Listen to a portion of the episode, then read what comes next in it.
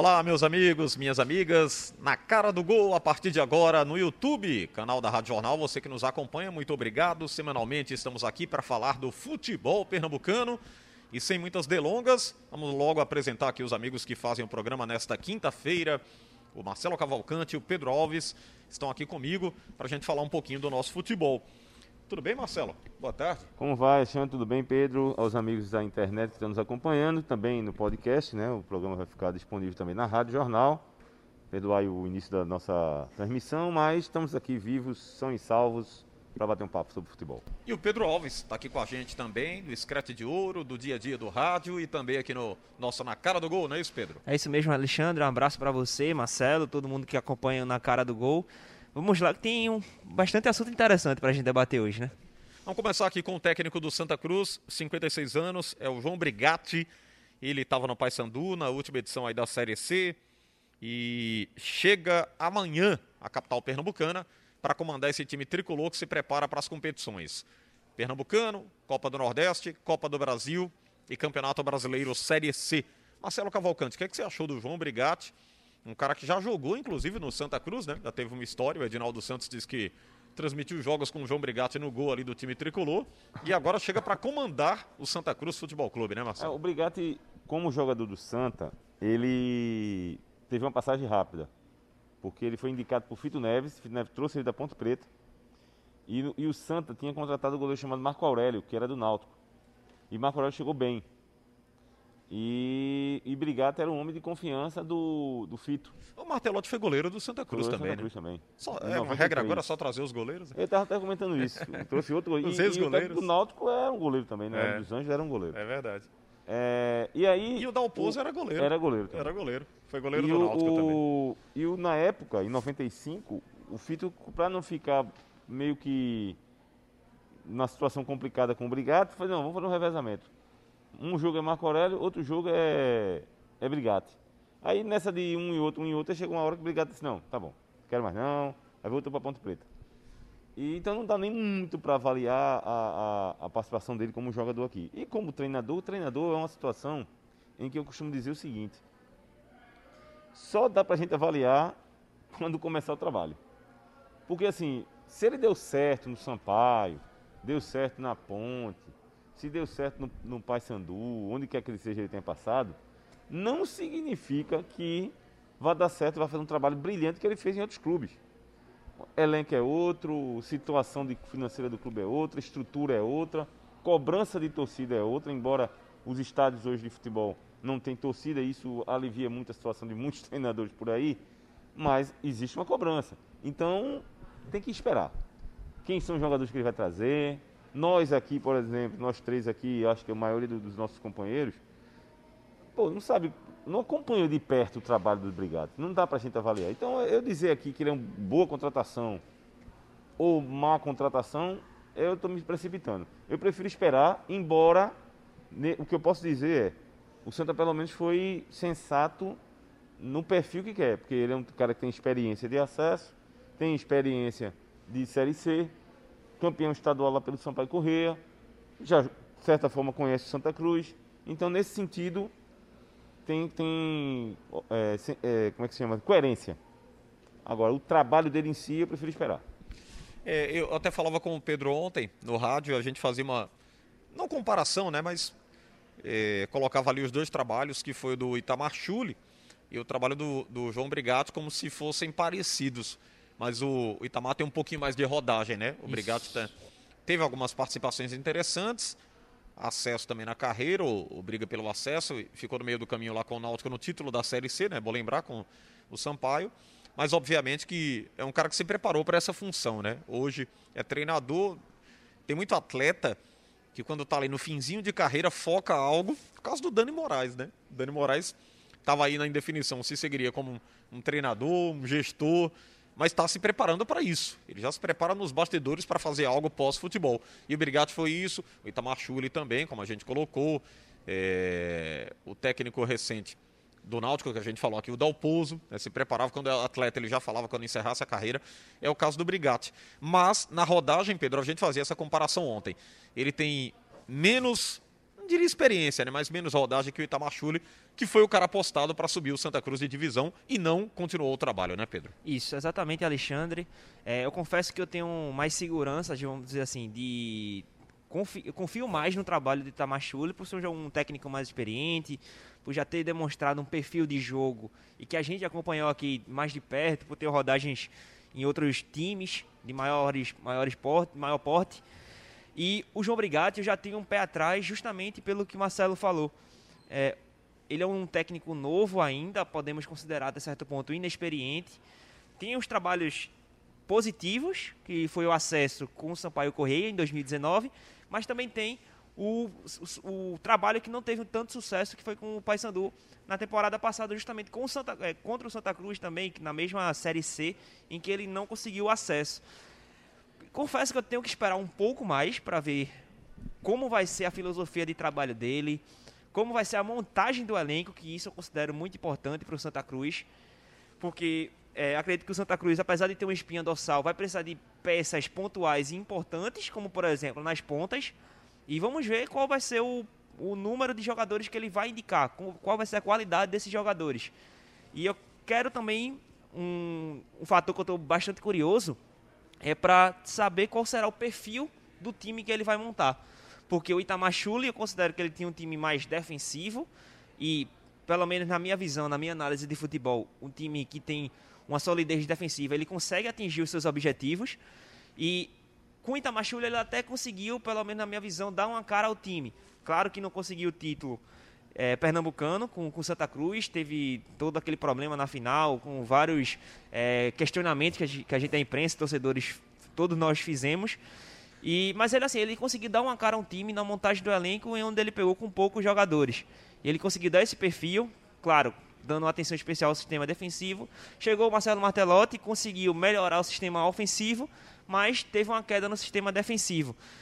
E eu quero, queria ver do João Brigatti ele conseguir equilibrar esses dois fatores. Eu acho que é o ponto que eu estou mais curioso no trabalho dele. É, o Marcelo colocou com propriedade, não dá nem para a gente avaliar bem, né? Quando o treinador está um pouquinho fora, a gente é, não foca muito no trabalho dele, né? Ninguém lembra muito do comando dele lá, como era, como se comportava o time do Sampaio. Então, não, é melhor a gente ver ele trabalhando aqui para depois fazer. Não só uma... isso, né? O dia a dia também, né? É, o dia a dia. O dia a dia, como é que ele trata os jogadores, como é que é o ambiente do Santa Cruz, como é que vai ser o ambiente do Santa Cruz. Tem vários fatores aí que a gente. E mudou tá muita coisa, avaliar. né, Marcelo? Mudou é, gente desde a diretoria, a presidência, mudou enfim. Tudo. Então mudou a gente tudo. tem que esperar um pouco aí para ver como é que o Brigado faz. É como o, o presidente de Santa Cruz falou em relação a um treinador que quer crescer, que o Santa Cruz também está querendo crescer. Então, é, é, esperar. Não tem outra alternativa a não ser esperar. O que a gente pode falar é que existiu um critério e eu acho que o Santa Cruz trouxe um treinador que tem esse, tem esse perfil. Tem, é convicção da diretoria em relação a isso? Também tem que esperar. Porque se na primeira crise você tirar um treinador, mostra é. que não tem convicção. É. Então Exatamente. é esperar. Isso é importante também. Pois é, o, o Ney Pandolfo falou, né? O executivo de futebol do Santa Cruz falou sobre o técnico João Brigatti, nós temos a fala dele e a gente confere agora aqui no Na Cara do Gol, você que está nos acompanhando, sobre o técnico João Brigatti nas, na voz, né, da, na avaliação do Ney Pandolfo. Vamos conferir. Boa tarde, Ney. Confirmada a contratação do novo técnico, Brigatti. Queria que você falasse um pouco mais a respeito das características e como foi a negociação com ele. É, boa tarde, é um prazer falar com você, com toda a galera coral. É, foi uma negociação muito boa. O, o Brigatti, o João, estava tá muito envolvido no processo. Ficou muito contente de poder ter essa oportunidade no Santa Cruz. É um treinador da nova geração, é, com grande com crescimento, querendo crescer junto com, com a nossa equipe e tenho certeza que vai nos ajudar bastante. Muito bem, aí o Ney Pandolfo fazendo uma avaliação rápida sobre o João Brigato, que amanhã chega, vai ser apresentado e já começa os trabalhos com parte do elenco, porque o Santa Cruz não tem ainda um time completo, né? Vai ter que pegar algumas peças ali, jogadores que ficam sempre esperando oportunidade nas categorias de base e, consequentemente, com a avaliação do Brigatti, vai contratar para essa temporada dentro tudo de um orçamento, eu diria que limitado, né, Esse processo aí é normal. O problema é que tá tudo muito em cima da hora, né? É, Quarta-feira é já tem jogo. Já tem Pernambucano. Já tem Pernambucano. Vai começar frente, com uma equipe né? alternativa né? aí. O problema né? é só esse aí. Mas aí, meu amigo, fazer o quê?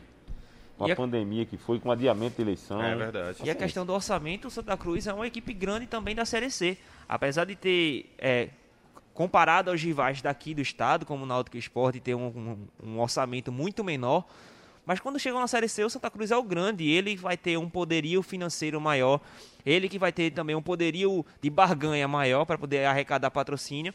Enfim, o Santa Cruz vai ter que saber se impor nesta Série C com um novo treinador, seja obrigado que consiga permanecer até o fim, que eu espero que sim é, mantendo essa equipe, mas assim, financeiramente, a parte da diretoria tem que entender que na Série C o Santa Cruz é o grande e ele vai ter que se impor. Pois bem, vamos falar do esporte. A gente já passa aqui para o Rubro Negro da Ilha, que na última segunda-feira empatou com o RB Bragantino. E está a um ponto, né? Um ponto apenas de confirmar essa presença na Série A de 2021.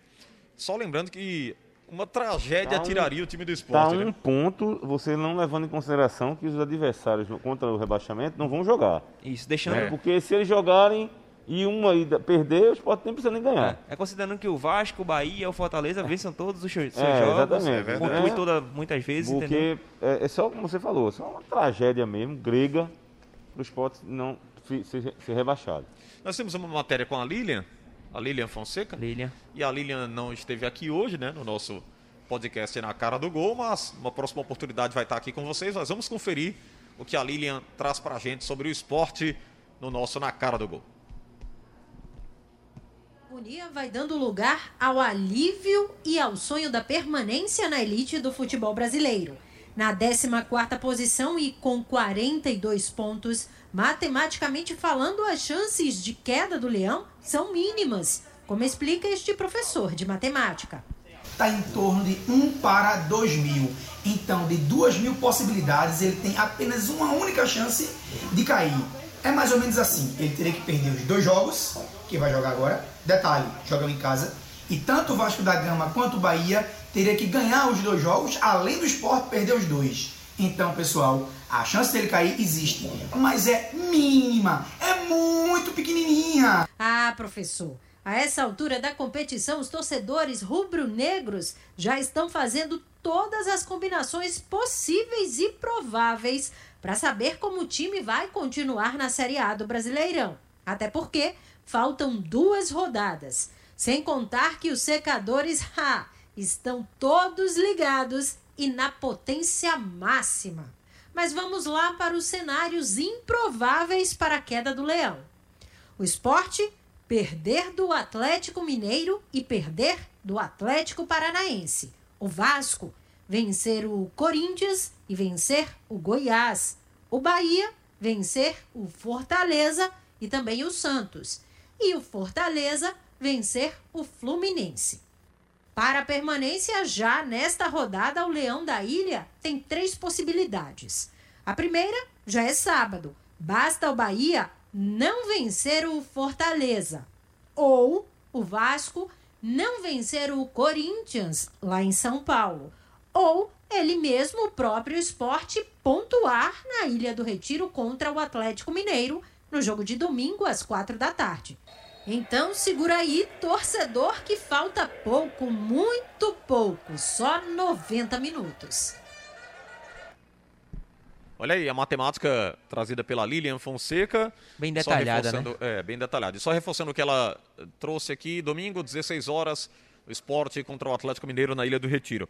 Não tem o Maidana, o Betinho e o Bruninho. E vai para cima desse Atlético Mineiro como o Marcelo Cavalcante. Chega tá trancado, igual a defesa do esporte no microfone. Meu, vou repetir, que eu falei sem o microfone sem tá aqui, microfone. né? É bom. Minha, minha, a, o time do esporte vai jogar igual o microfone aqui, fechado, né? Porque se o torcedor do esporte estava sofrendo no jogo contra o Bragantino, contra o Atlético Mineiro, para mim vai ser a mesma coisa. O esporte jogou para empatar contra o Bragantino. Tá precisando de um pontinho, né? Vai jogar por esse empate. Né? Não, não, não vai é, é, ir para cima, porque sabe da sua limitação.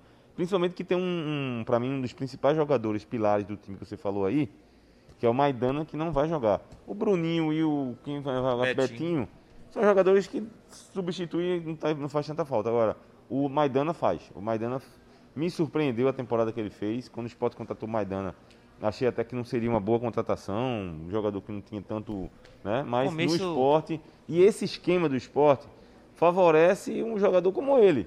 Um jogador que está ali para trás na zaga para espanar a bola, né, para chegar junto. E o esporte tem esse perfil. É o caso do Marcão. O Marcão tá jogando tão à vontade no esporte, eu tava até brincando com, com os amigos, que eu disse, rapaz, Marcão tá à vontade, tá parecendo Sidorf na alta. Né? Sidorf jogando. Na, não, no jogo do Inter. Não, não, não. Aquela jogada contra o Inter, meu amigo é Sidorf. É, aquela jogada dele contra o Inter foi sensacional mesmo. É, é brincadeira, meu amigo. Assim, é, eu confesso que Maidana realmente deva fazer muita falta para o esporte, porque ele é um zagueiro que se tornou imprescindível no, no formato de jogo do esporte, tanto ele quanto o, Adri, o Adrielson. É, o, é, confesso que esse jogo contra o Bragantino, que nós estamos vendo a imagem, para quem está acompanhando no YouTube, o modelo de jogo não, não, é, não me agradou. Não me agradou. Porque a postura que o Sport apresentou contra o Inter, tudo bem que a maior parte do jogo foi com a mais. Mas assim, era contra uma equipe muito de uma qualidade técnica muito maior que está brigando pela liderança. Jogando contra um Bragantino, que tudo bem, é uma das melhores equipes do retorno. Mas é uma equipe que tem uma, uma um peso menor na qualidade técnica do que o Internacional nesta atual edição da competição. E jogando em casa, que é um, um outro fator. Se ele recuar, jogar recuado da forma mais defensiva, eu não questiono. O problema é a, o, na hora de contra-atacar. Ele mas não conseguiu contra-atacar. Ele mas, não conseguiu. Mas aí, Pedro, o que faltou na hora de contratar, e aí é que vem um ponto, que todo mundo diz, ah, o Sport tá jogando defensivo, jogou defensivamente, mas o, o Jair Ventura, eu acho que nenhum treinador faz, tipo assim, não, reúne o grupo aí, pessoal, vamos jogar para trás. Não, não, não é isso. Não o é que isso. faltou nessa ponta que você está falando aí, que é a relação do contra-atacar, foi qualidade. Exatamente. Aí faltou a qualidade do time para puxar os contra-ataques. O time não tem. E apesar de, dos questionamentos que a gente faz ao Marquinhos, por exemplo, você é um jogador um pouco desatento, ele é um jogador importante para poder puxar esse contra-ataque.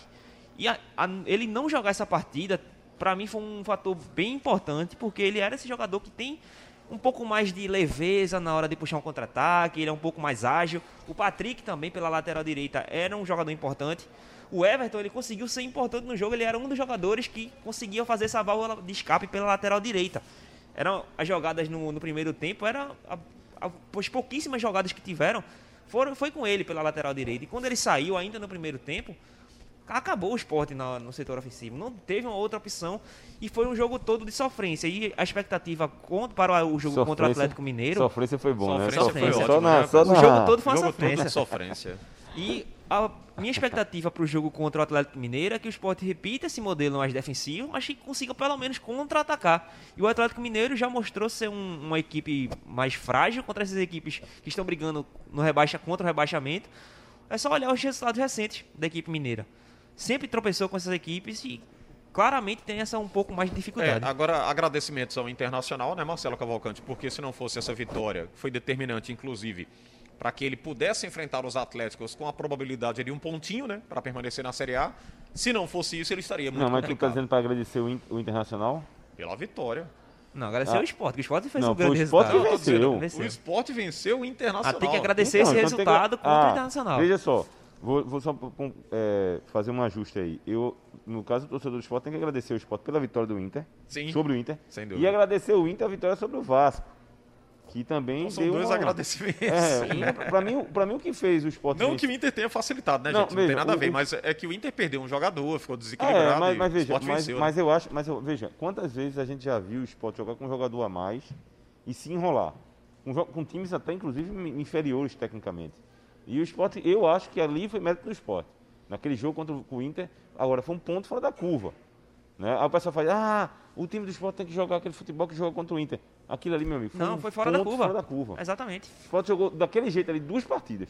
Aliás, o contra os gaúchos, é, contra o Grêmio, a vitória lá também, Foi lá, né? mas também ali foi, também foi no, no agonia. Fez Você- 2x0 no primeiro Você tempo. citou aí Morreu contra o. Bahia e contra o Internacional. Foi, e, e foram duas características de partida diferentes. Porque o esporte contra, o- contra o Bahia foi mais superior ofensivamente. Ele foi uma equipe que pressionava, pegava a segunda bola, era o esporte que ganhava. Contra o Internacional, não. Ele era uma equipe mais retraída, mas que conseguia contra-atacar nos espaços que tinham no campo. Por Pois conta é, da é, expulsão. que é uma questão da qualidade que tem os lampejos.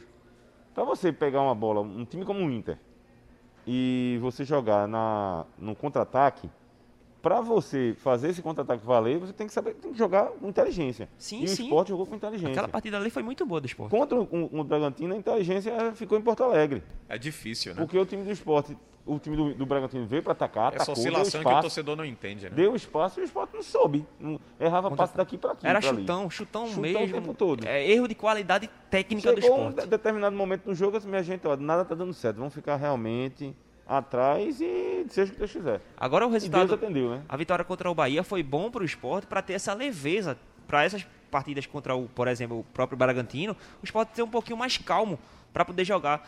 Com certeza, se o esporte não tivesse vencido o, Ah, o Internacional, esse total. modelo de jogo não seria possível. Meu amigo, e sem Marquinhos e sem. Patrick. Meu amigo, eu só digo um negócio a você. Se o esporte tivesse torcida na ilha, como se todo tivesse. Era bem provável o esporte ter perdido para o Bragantino. Do jeito Provavelmente. que. E teria que propor o jogo. É verdade. E do jeito que os jogadores estavam mal, não jogaram bem. A falta de qualidade ficou, foi latente. Pouco. Era difícil esporte ganhar aquela eu, partida contra o e eu diria outra Mas coisa, Marcelo. Futebol, como diria o outro, futebol é futebol. Eu diria outra coisa. Se a torcida do esporte tivesse na Ilha do Retiro toda essa campanha, talvez o esporte não tivesse se salvando agora. Pois é, tudo. Porque não teria paciência para o modelo de jogo que Jair Teria. Ventura está implantando. Jair teria. Ventura, apesar da cobrança que vem daqui de fora para dentro do esporte, no jogo seria um outro momento, seria pressão a todo momento da torcida do esporte. Talvez ele não tivesse essa calma para dentro de campo fazer o que tem que ser feito. E por isso que eu falo, até converso muito com o Alexandre às vezes fora do, dos microfones, o esporte tem que, tem que agradecer muito ao Jair Ventura ter implantado esse modelo de jogo, porque o esporte tem muita deficiência técnica, principalmente no setor ofensivo. O setor defensivo vem sendo um pouco do fora da curva, o ponto fora da curva do esporte, porque é um, um sistema, uma, um- uma forma de jogar que o esporte conseguiu encaixar muito bem. Talvez Adrielson e Maidana seja uma das melhores, não a melhor, mas uma das melhores duplas de zaga do- da Série A.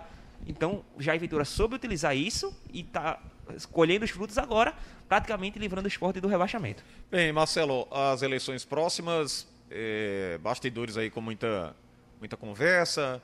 é, O que, que você tem acompanhado e traz aqui pro, pro torcedor bom, sobre bom essas falar eleições? nisso é o seguinte, a gente teria hoje uma sabatina com o candidato a presidente do esporte, Hoje, quinta-feira, né? Hoje quinta-feira. Dia, dia, por favor, o calendário. é dia 18. Dia 18 de fevereiro seria o nosso Fred Domingos, candidato da situação, o convidado da nossa sabatina no blog do torcedor aqui na TV JC Online, né? E você já fez com alguns, Bom, não foi? nós fizemos com o O Eduardo Cam- e o Nelo ontem fez com, ontem quarta com o Nelo Campos. Hoje seria Fred, mas Fred ligou dizendo que não tinha é, apareceu um imprevisto e que não poderia participar. E as informações dos bastidores dizem que o grupo da situação está pensando em remexer na chapa. E aí o Fred sairia da, do cabeça de chapa para ser o Delmiro, que é nosso convidado de amanhã, inclusive, da sexta-feira. Ou seja, enquanto nós conversamos na cara do gol, o tabuleiro se mexe na Ilha do Retiro.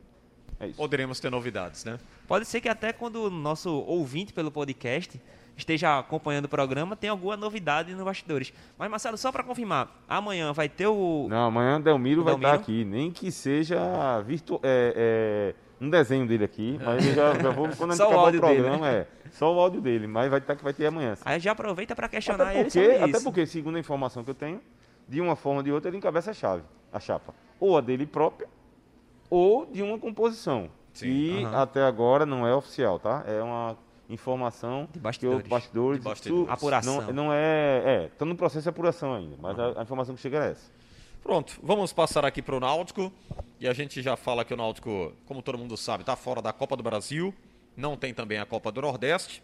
E vai disputar o Campeonato Pernambucano quando estreia contra o Central, próximo dia 28. Uma das novidades é o Matheus Carvalho, né? Tá voltando a esse time. Ele que completou um ano da lesão que o afastou. E foi um jogador determinante, importante naquele acesso do Náutico da C para B não participou dessa temporada, ficou de longe observando aí, sofrendo de fora, querendo os resultados positivos que o Náutico obteve na reta final da Série B, continuando nessa competição. Nós temos uma fala eh, do Matheus Carvalho, mas quem fala sobre isso é o repórter o Léo Baltar, que traz pra gente aqui detalhes do Náutico no nosso Na Cara do Gol. De fevereiro de 2020. Foi nessa data, praticamente um ano, a última partida de Matheus Carvalho com a camisa do Náutico. Foi contra o Botafogo na eliminação da Copa do Brasil que o atacante rompeu o ligamento cruzado anterior do joelho direito. Um baque tanto para o jogador. Foi bastante difícil na época que eu ouvi a notícia da lesão, mas tive a força dos meus familiares, de todos os meus companheiros de clube, da comissão técnica, da assessoria e do departamento médico, né? Por conta da pandemia, Matheus precisou esperar para ser operado. Com a suspensão das cirurgias eletivas aqui em Pernambuco, ele passou três meses e meio em casa, convivendo com medo de não se recuperar da lesão. De volta, o atacante não vê a hora de recuperar a forma do início de 2020. Quando se lesionou, Matheus Carvalho era um dos destaques do time, com quatro gols em sete jogos. Estou me sentindo bem, sem nenhuma dor no joelho nem nada. Algumas dores musculares, que é normal para o começo de temporada. Eu acho que não vai demorar muito não para eu pegar esse ritmo. Não, não sei se como eu estava, mas vou trabalhar para ficar bem melhor aí e dar alegria para a torcida do Náutico. Foram poucos treinos, mas já deu para matar a saudade da bola, a saudade dos companheiros. Mas tem uma saudade que Matheus vai precisar esperar um pouco mais para matar. A saudade de jogar no estádio lotado de torcedores. Mesmo assim, ele tá louco para dar alegrias ao torcedor, nem que seja à distância. Cara, tô com fome de conquistas, quero fazer gols, quero ajudar a minha equipe com assistência da forma que eu puder, mesmo se eu não jogar, estiver no banco, mas eu vou estar dando força para meus companheiros, para os mais jovens também que estão estão chegando, estão sendo integrados ao, ao elenco. Pronto, o Léo Baltar trouxe a matéria e o Matheus Carvalho falando dessa volta, desse retorno. A grande pergunta, será que ele vai mostrar aquele futebol que ele apresentou na reta final da Série C, né? um futebol bem participativo, competitivo, mas o cara quando volta de lesão tem, pode ser que volte no alto nível, mas também há uma probabilidade de voltar meio receoso, né? O Álvaro, por exemplo, não se firmou depois da lesão. Foi um reserva, foi aquele cara solicitado, é mas não foi aquele de confiança, cara de ritmo de né? jogo, né? o momento da equipe, tem, isso, tem né, muitos fatores e aí. Tem o nível da competição também, o nível né? da competição, é, demora um pouco, né? paciência da torcida, paciência da diretoria. Agora, como o... é que está o ambiente interno, enfim, tem tanta coisa aí Agora, que... o departamento de futebol do Náutico tem que ser inteligente. O Náutico só tem o Campeonato Pernambucano, é saber utilizar essa competição para poder valorizar, para poder recuperar, na verdade, o Matheus Carvalho, que eu considero que é um jogador importante, que é bom jogador, consegue ser um jogador ali mais flexível, joga em várias posições. E é saber utilizar o Pernambucano, porque é a única competição que o Timbu tem nessa primeira, nesse primeiro semestre é, saber montar uma equipe sem gastar muito, que pode economizar porque o nível técnico é menor, para quando chegar na Série B poder ter um investimento maior, com jogadores de maiores qualidades, para poder conseguir esse, pelo menos uma boa campanha, brigar pelo acesso. É o que é necessário, pelo menos. Pergunta rápida para vocês: o Náutico tem grandes chances de ganhar esse Pernambucano ou seria uma obrigação? Mudaria um pouquinho a chave aí de chances para uma obrigação, obrigatoriedade. É uma obrigação porque é um, é um clube grande que conquista títulos, tem títulos na sua história, não é um clube intermediário nem pequeno, é um clube grande, torcida, camisa, é obrigação. É obrigação também pelo fato de estar só com essa competição.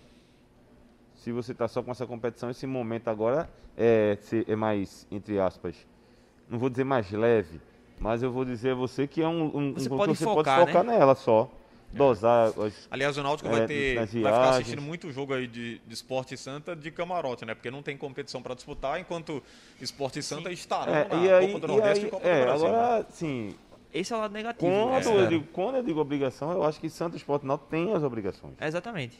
Só que pro Náutico está um pouco à frente, porque o Náutico já está com uma base, o treinador foi mantido. Por exemplo, o, o esporte você não sabe se já Ventura vai ficar ou não. Nem sabe. O Brigado está começando agora. É. Está começando um trabalho do zero, com nova diretoria. Então, o Náutico larga na frente nesse sentido. trabalho mais a longo prazo. É, então lar- larga, na frente e, se tratando de um clube grande, ele tem a obrigação realmente de ser É. campeão. Agora, tem Esporte Santa Cruz que querem ser também campeão e tem a rivalidade das duas equipes. Marcelo, eu não considero que nenhuma das três equipes grandes daqui de Pernambuco tenha a obrigação de vencer a competição. Eu acho que eles têm a obrigação de brigar, pelo menos. Não, brigar ele vai. Não, não, isso aí eu não nem. É, pra mim que- já tá lá. porque obriga, se fosse obrigação mesmo, seria campeão os três toda vez. Por isso que eu não considero que tinham, Não, é, mas veja, têm mas, obrigações. mas em relação de disputar para lutar disputar pelo aí, é meu amigo, obrigação. se ele não fizer Agora, isso aí, é que ele não vai ganhar. Por exemplo, fazer o que o esporte fez nesta edição do Pernambucano, nem brigar, você ir pro quadrangular do rebaixamento, aí isso que eu considero É, inadmissível. foi um ano difícil. né? Exatamente, Foi. mas a equipe tem que brigar. E, e- e normalmente a cobrança foi maior para cima do esporte, porque era um time que iria disputar a elite. Disputou a elite aí do. Está ainda disputando essa elite do Campeonato Brasileiro. Então o torcedor colocava muito como responsabilidade fazer bonito no estadual, consequentemente que no Brasileirão. O que faz, o tivesse que uma faz Náutico, melhor, né? olha, mas, mas Pedro, vê, o que faz Náutico Esporte e Santa Cruz fazer serem clássico é justamente os três enca- encararem a conquista do Campeonato Pernambucano como uma obrigação. É isso que faz as três serem clássico.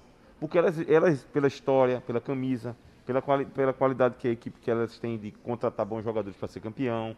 Porque se ela não encara como obrigação, o clássico perde seu valor. Não, não tem a rivalidade entre as duas equipes pela história e tal.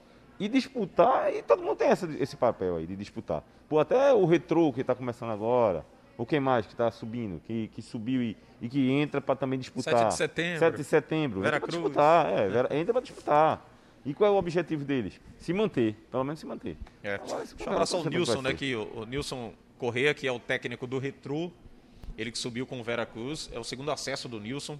O ex-goleiro, todo mundo lembra dele, Santa Cruz, Náutico. E o Nilson é o técnico do Retro e está nessa preparação. A gente bateu um papo com ele no finalzinho do ano, ele falou sobre a preparação do Retro e está aí firme e forte para o Campeonato Pernambucano. E os amigos de Garanhuns que vão, mais uma vez, é, ganhar essa representatividade com o 7 de setembro, voltando aí à elite do futebol pernambucano com muita dificuldade. Eu soube lá que é, a- é muito difícil né, formar um elenco, pouco dinheiro, pouco recurso, mas mesmo assim volta para a elite do futebol pernambucano. Gostaríamos de ver a Água também, mas eu diria que Garanhuns hoje água ainda? Está fechada, né? Ah, só é. existe a sede. Pensei que. O clube, só, só a sede É. social. O time mesmo ele foi paralisado, né? Foi O futebol acho que faz foi tempo travado, é difícil. E para Caruaru, né? du- du- duas equipes já é difícil. Inclusive temos uma equipe profissional, é bom lembrar, né? Caruaru ganhou o Caruaru, Caruaru City, né? City, é. É, que é uma mais nova equipe profissional de Pernambuco e vem prometendo aí um projeto parecido com o Retrô. Bem, do Náutico ainda, o L dos Anjos tem o conhecimento do grupo, né, que permaneceu na Série B, embora esse grupo não vai continuar todo. O Anderson, por exemplo, não continuou. O Jefferson inicia a temporada, né? O Jefferson vai ser o goleiro novamente.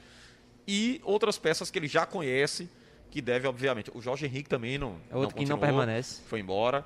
E tem duas contratações. Eu estou vendo muita eh, manifestação do torcedor, Pedro, para a gente fechar aqui o nosso programa, de que o Náutico está demorando. Essa é a sua percepção ou não? Não, eu acho que não considero que o Náutico esteja demorando justamente por ter esse tempo maior, porque por não ter várias competições, ter somente o Pernambucano, talvez o Náutico tenha uns jogos muito espaçados. Então vai ter tempo mais para montar a equipe, para treinar, para ter esse, essa calma na hora de montar um elenco, de montar a estrutura de jogo. Por isso que eu não considero que o Náutico esteja demorando, porque justamente vai ter esses jogos um, um espaçado do outro no Campeonato Pernambucano. É, o receio, Marcelo, é fazer um time como fez em 2020 e depois ter que mexer é, aquela velha reformulação que aconteceu com o Náutico, né? A reformulação geralmente acontece de um período de uma competição para outra, até porque o nível técnico de uma competição é diferente de outra, né? O, o- o Campeonato Brasileiro tem uma qualidade maior do que o, o Pernambucano. Ia citar as outras competições, mas não está fora. O que, o que prejudica você ter só uma competição também é o fato de você não ter uma avaliação mais apurada do seu elenco que você É. tem nas mãos, porque você só vai ter o Pernambucano e a referência do Pernambucano é uma referência mais baixa. Então você vai ter que contratar. Isso aí não tem que contratar. O que não pode acontecer em clube nenhum, nem só o Náutico, mas nenhum deles, é você demitir treinador de uma competição para outra, é, é, tirar 10 jogadores e contratar 15. Aí você tira um, um esqueleto de uma equipe. É. É, você ter essa. é saber que vai ter essas mudanças, mas são mudanças pontuais, planejadas. Ó, tem alguns jogadores calma, que você, você vai ter com calma. calma, você tem jogadores experientes que você precisa para uma série B, com jogadores que têm um nível físico diferente do que você já está começando a temporada. Olha, são tantos fatores que a gente tem que é, é fácil para nós aqui que estamos aqui sentados conversando e chegar aqui, ah, tá errado contratar aí, não sei o que, sei lá. Mas são muitas coisas que você às vezes pô, traz um jogador que tem qualidade técnica, tem experiência na série B, mas fisicamente não está inteiro para uma temporada em- toda assim de campeonato principalmente essa novamente que vai ser também atropelada, porque nós precisamos o futebol brasileiro precisa se organizar para 2022, senão a coisa vai ficar o tempo todo assim. Então a gente precisa ter um pouco de paciência, principalmente com o Náutico, aliás, com as três equipes que a gente precisa ter um pouco de paciência. Agora, para o Náutico, é, depois do que nós fizemos nessa temporada que passou, vamos cobrar mais porque a lição ficou. E esperamos que o ponto de vista da diretoria, de treinador, de jogador, seja diferente do que aconteceu no ano passado. Muito bem, vamos caminhando aqui para a reta final do nosso programa. Só uma não, coisinha Pedro? antes. Marcelo, acho que você vai ter que remarcar com o candidato da situação, porque pelo que nosso Igor Moura falou aqui no grupo de esportes, o Lucas Rocha nos alertou, que Milton Bivar vai ser o candidato do esporte da situação. É sério? O Igor Moura acabou de colocar no Pediu grupo. afastamento, disse que não iria mais A concorrer. mensagem de Igor aqui no grupo. Milton confirmou rapidamente durante uma né, rapaz? reunião que vai concorrer. Que reviravolta. Meu irmão, eu vou denunciar você, velho. Eu tava conversando com, sobre a eleição de Santa Cruz. Rapaz, a eleição de Santa Cruz é uma confusão, né, e tal. Parabéns, o pessoal do esporte superou o Santa Cruz. É, situação Porque é o Tá seguinte, porque embaraçosa, Milton, né? Bivar, porque Milton Bivar, amigos, Milton Bivar saiu do clube quando começou o processo final, É verdade. foi embora. Afastou-se do clube. Eu E tenho agora informações que ele pra- continuava ativamente no, ele, nos não, mas veja, mas, não, Mas veja. oficialmente o- ele é- saiu. É, é, o- veja, veja só. Quando eu digo saiu, você não entrevistava, você entrevistava ele? Não. Não, não. Nas não. confusões aí, ninguém procurava ele. É verdade. É na hora de Agora, assinar o papel também não era ele Ele ele. alegou que ia Agora, ficar fora do Brasil. É né? logicamente que ele recebia ligação de um, de outro, Sim. dava suas ideias, Sim, sim. seu ponto de vista. Vamos pra lá, vamos pra cá, lógico. Isso eu não estou dizendo. Agora, à frente da história, ele ficou fora. Eu, Na hora eu de sin- assinar, era a hora, assinatura né? de Nada. Carlos Frederico. E aí, nossa, nosso bate-papo com o Carlos Frederico está explicado. Mas vamos, vamos em frente. Vamos, vamos fechar. Vamos agora para o lado bom e o lado ruim do nosso futebol. Pontos positivos e negativos a gente destaca aqui no Na Cara do Gol. Que bonito! Vou começar pelo Pedro aqui, que ele disse que já sabia tudo. Então vamos lá, Pedro. Pois não. Meu destaque positivo é o retorno do Matheus Carvalho. Acho que um ano fora aí por conta de lesão, e ele está retornando às atividades de futebol. Vejo como um ponto positivo da semana. É verdade, eu gosto do futebol do Matheus Carvalho. Já falei isso aqui nos veículos de comunicação do Sistema Jornal do Comércio. Para mim é um cara que batalha muito, é um batalhador da bola e tem qualidade, né? Não é só aquele cara batalhador, não. Importante. tem qualidade, tem, tem habilidade. E foi Importante, importante no amigo. acesso do Náutico, né? Importante, amigo. E você, Marcelo? Rapaz, tem o. o- o- é, como é que se chama? O Matheus. Tem a questão da, da eleição de Santa Cruz, embora tenha sido confusa, mas uma mudança você é sempre interessante. Mas eu vou de Matheus porque é dentro de campo, né? Futebol precisa de jogador como ele, que se identificou com o clube, foi importante quando esteve em campo. Então eu vou de Matheus Carvalho. Vamos agora para o lado negativo? Vamos lá. O que foi isso? Nosso Pedro já escolheu. Posso fazer um questionamento? O VAR ainda está descalibrado? Rapaz, só na CBF. Exatamente. Eu, o ponto negativo é isso. Como é que um VAR, uma tecnologia que chegou no século XXI, nós estamos em 2021. Na Europa nós vimos atuações espetaculares do VAR. Chega aqui no Brasil para definir um impedimento e o VAR está descalibrado. Não tem como, não é aceitável isso. Por isso que vai ser um ponto negativo. É interessante que tem uma montagem nas redes sociais que é o, o VAR, o cara na cabine do VAR, sentado numa cadeirinha ele em cima de uma caminhonete indo pra borracharia. a turma criativa, viu? E aí disseram, agora calibraram o VAR. Marcelo, qual é o seu destaque negativo? Mas eu ia para o VAR também, mas eu já falei tanto essa semana sobre o VAR, e para não repetir, Pedro, eu vou nas eleições, também falei a seleção de Santa Cruz no ponto de vista de ter uma troca, mas eu vou nas eleições de Santa Cruz, e é do esporte agora, porque definitivamente o futebol pernambucano, os clubes de Pernambuco, eles não, não sabem lidar com esse processo. Ou seja, esse Eles não negativo, encaram, ninguém encara o, o clube como um clube institucio, institucionalidade, uma institucional, né, uma coisa de uma instituição que presta um serviço para a sociedade ou para um, atleta, enfim. Mas não, é a questão da briga en- de vaidades, né, de cortina de vaidades que existe então. Então todo esse processo eleitoral que existe em esporte náutico, náutico até que está mais tranquilo, né, até que enfim. Mas o, o- o- as trocas, o disse-me-disse, o adiamento da eleição, a- a- a- o mesmo discurso, sabe? Para mim. Aliás, eu queria aproveitar rapidamente para a gente concluir. A gente não fez o processo que estamos fazendo com o esporte, de termos de bate-papo, a gente não fez com o Santa, porque a gente não sabia quem eram os candidatos, a gente não sabia qual era a data da eleição, a gente não sabia de nada. Aliás, inclusive, uma das chapas do Santa Cruz se inscreveu e depois de dois dias mudou de nome. Então, como é que a gente ia fazer bate-papo? Não teve condições.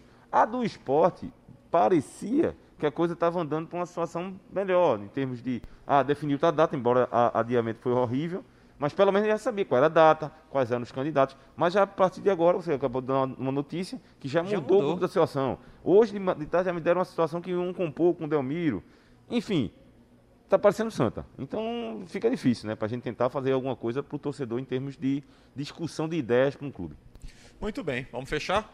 Pedro Alves, muito obrigado pela presença e até a próxima. Eu que agradeço, Alexandre. Um abraço pra você, Marcelo, todo mundo que acompanhou hoje o na cara do gol. Ia falar Liga do Screte. Você vai estar lá depois. Marcelo Liga do Cavalcante. gol, liga do gol, isso aí mistura tudo.